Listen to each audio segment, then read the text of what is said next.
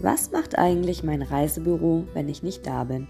Hast du dir diese Frage auch schon mal gestellt? Dann herzlich willkommen bei unserem Podcast. Wir möchten dir ein paar Einblicke in den Alltag in unserem Reisebüro geben. Wir, das sind Frank und Eva Brakebusch, Sabrina Richard und Antje Kappelmann. Zusammen sind wir das Team vom Reisebüro Cockpit in Bremen. Vielleicht bist du schon Kunde bei uns oder vielleicht bist du auch zufällig über diesen Podcast gestolpert.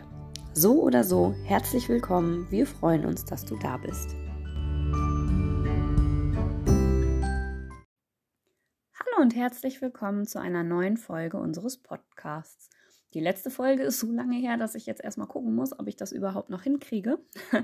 Aber ich bin ganz guter Dinge. Mm, wir haben vor einiger Zeit dazu aufgerufen, euch bei uns zu melden, wenn ihr über euer liebstes Reiseziel mit uns plaudern wollt.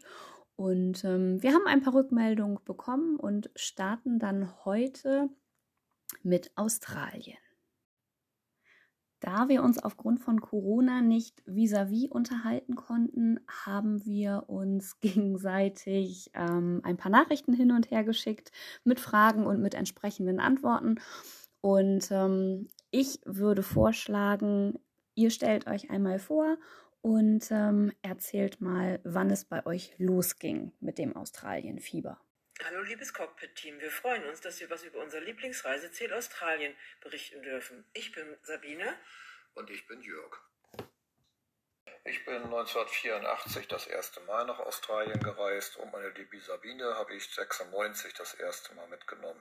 Von da an sind wir gemeinsam infiziert und fahren regelmäßig, je nachdem wie die Reisekasse gefüllt ist, so im anderthalb bis zwei Jahresrhythmus wieder nach Down Under. Von Europa aus gibt es viele verschiedene Möglichkeiten, um nach Australien zu kommen und ihr habt doch sicherlich schon einiges ausprobiert. Was ist denn da euer Favorit? Am liebsten reisen wir mit Singapore Airlines. In Singapur, der Flughafen ist traumhaft zum Umsteigen. Es ist ganz ruhig, entspannt und sauber. Man kann sich ohne weiteres da drei, vier Stunden aufhalten. Es macht überhaupt nichts. Bequeme Flugverbindungen gibt es übrigens mit Singapore Airlines von Frankfurt über Singapur zum Beispiel nach Sydney täglich. Und ähm, jetzt wollen wir aber natürlich noch wissen, Australien ist ja kein Ziel, wo man einfach so hinfliegt, oder? Wie bereitet ihr euch denn vor? Ich persönlich bereite mich kaum auf Australienurlaube vor. Ich fahre hin, gucke, was sich bietet und nutze Möglichkeiten vor Ort. Größte Fehler, den man machen kann, der Kontinent ist so groß und irgendwie kommt sowieso alles anders als geplant. Meine Sabine sieht das völlig anders und bereitet sich natürlich vor. Ein bisschen Vorbereitung für Australien kann nicht schaden, aber dafür gibt es die klassischen Reiseführer und was auch ganz toll ist, dass alle Reiseveranstalter in ihren Prospekten Touren haben. Selbstfahrertouren oder auch organisierte Touren, die kann man auch für sich privat als Anhaltspunkt nehmen. Das mit den Selbstfahrertouren von den Veranstaltern ist ein super Tipp, auf den ich auch immer gerne zurückgreife, einfach weil man da auch schauen kann, wie viele Kilometer eigentlich dazwischen liegen und welche Strecken äh, in einem Rutsch zu machen sind. Man will ja nicht nur mit dem Auto fahren, sondern eben auch noch was davon haben. Ähm, hier vielleicht nochmal anhalten oder oder. Und ähm, gerade wenn man in solchen Ländern noch nicht gewesen ist, wo größere Strecken zurückgelegt werden müssten, ähm, vertut man sich da ganz schnell. Wunderbar. Und ähm, hast du sonst noch einen Tipp? Was ich ganz wichtig finde für die Anreise nach Australien ist, dass man erstmal die ersten ein, zwei Nächte auf alle Fälle schon ein Hotel im Voraus gebucht hat, damit man erstmal in Ruhe ankommen kann und sich an die Zeitumstellung gewöhnen kann. In den Wintermonaten sind es immerhin zehn Stunden. Oh ja, das ist nicht ohne. Und dann bieten sich die ein, zwei Tage zum Akklimatisieren auf jeden Fall an, wenn man einigermaßen ausgeruht losfahren will. Was habt ihr da denn noch für Tipps? Da der Kontinent so groß ist, bereiten wir uns von zu Hause aus immer auf kleine Teilstrecken vor, wie zum Beispiel Brisbane Cairns oder Sydney, Melbourne, Adelaide, Perth, Melbourne und unsere Lieblingsstrecke Westaustralien, Perth nach Darwin. Sinnvoll ist, einen vernünftigen Geländewagen im Vorfeld für Strecken zu buchen, wenn man außerhalb der asphaltierten Straßen unterwegs sein möchte. Hauptproblem dabei hat sich herausgestellt, wenn die Autovermieter von einem SUV reden, heißt das noch lange nicht, dass man einen Geländewagen hat, mit dem man dann anschließend auf allen Strecken fahren darf, beziehungsweise man hat dann keinen Versicherungsschutz. Also im Vorher gucken, ob man zum Ayers Rock möchte oder nach Palm Valley, wo sicher ein paar hundert Kilometer über Stock und Stein dabei sein werden. Natürlich wollte ich jetzt auch noch wissen, wie die beiden das mit dem Mietwagen machen und wie das Fahren in Australien so ist. Den Mietwagen für unsere Touren buchen wir immer in Deutschland. Wir nehmen auch schon immer den vollen Schutz von Deutschland aus. Es ist alles einfacher, vor allem wenn es mal Ärger gibt. Aber den hatten wir nur einmal, als uns der Reifen geplatzt ist nach 50 Kilometern. Der Linksverkehr hat für mich persönlich keine großen Probleme dargestellt, wobei es schon eine Herausforderung ist, ob man direkt in der Innenstadt von Sydney oder Melbourne unterwegs ist. Da sind die Touren im Outback schon wesentlich entspannter.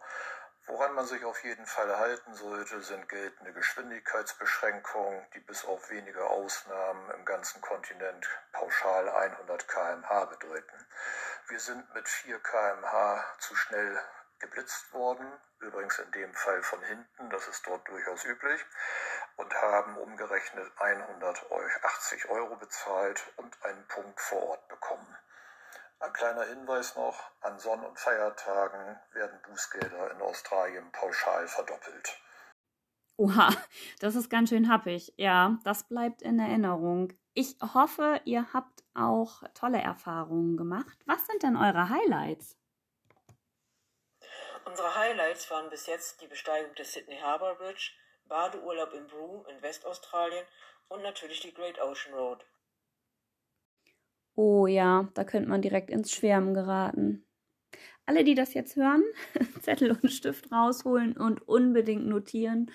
Ähm, das sind definitiv Highlights, die man auf den Reisen nach Australien gesehen haben sollte.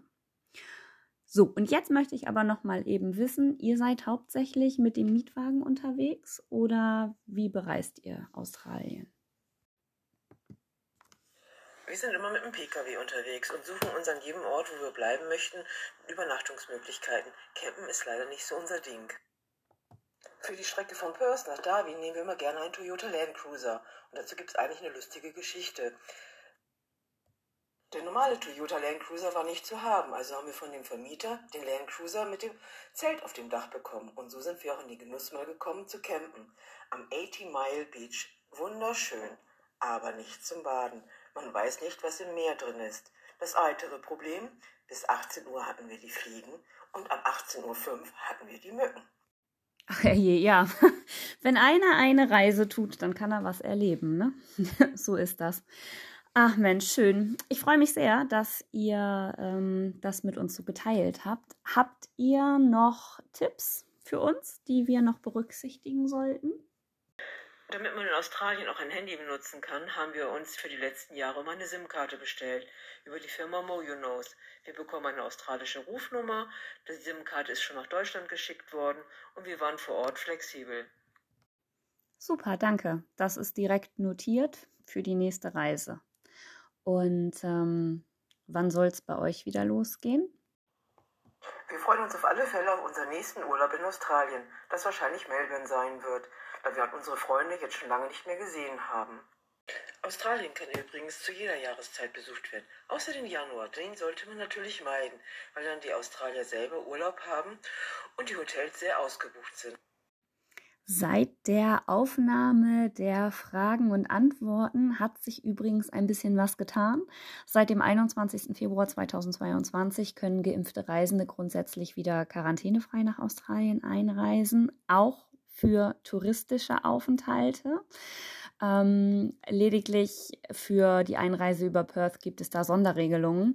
Aber wir wollen da gar nicht weiter ins Detail gehen, weil das momentan ja sich ständig ändern kann. Von daher möchten wir in diesem Fall nur auf äh, das Auswärtige Amt verweisen, wo ihr immer aktualisiert alle Informationen finden könnt. So, und jetzt möchte ich mich noch einmal ganz herzlich bei Sabine und Jörg bedanken dafür, dass ihr euch die Zeit genommen habt, ähm, mit uns über Australien zu plaudern, uns eure Tipps mitgegeben habt und uns an euren Anekdoten habt teilhaben lassen. Ähm, es hat mir sehr viel Spaß gemacht und ich hoffe sehr, dass ihr bald wieder nach Australien reisen könnt und würde mich auch freuen, wenn wir hinterher noch ein bisschen äh, weiter plaudern können. Für alle anderen, ähm, der Podcast ist ja jetzt unter besonderen Bedingungen entstanden. Das heißt, wir mussten ihn aufzeichnen und konnten uns nicht selbst treffen. Und ähm, aus dem Grund gibt es an der einen oder anderen Stelle vielleicht eine kleine technische Diskrepanz. Ich hoffe, es hat euch trotzdem Spaß gemacht, ähm, zuzuhören. Und wer einmal Teil dieses Podcasts sein möchte, darf sich gerne an uns wenden. Ähm, schreibt uns gerne eine Nachricht mit dem Zielgebiet, über das ihr gerne mal plaudern wollt. Völlig egal, welches es ist. Es muss nicht Australien sein, es muss äh, kein exotisches Ziel sein. Alles, was euch Freude macht, macht uns auch Freude. Lasst uns teilhaben und ja, wenn ihr mögt, hören wir uns bald wieder.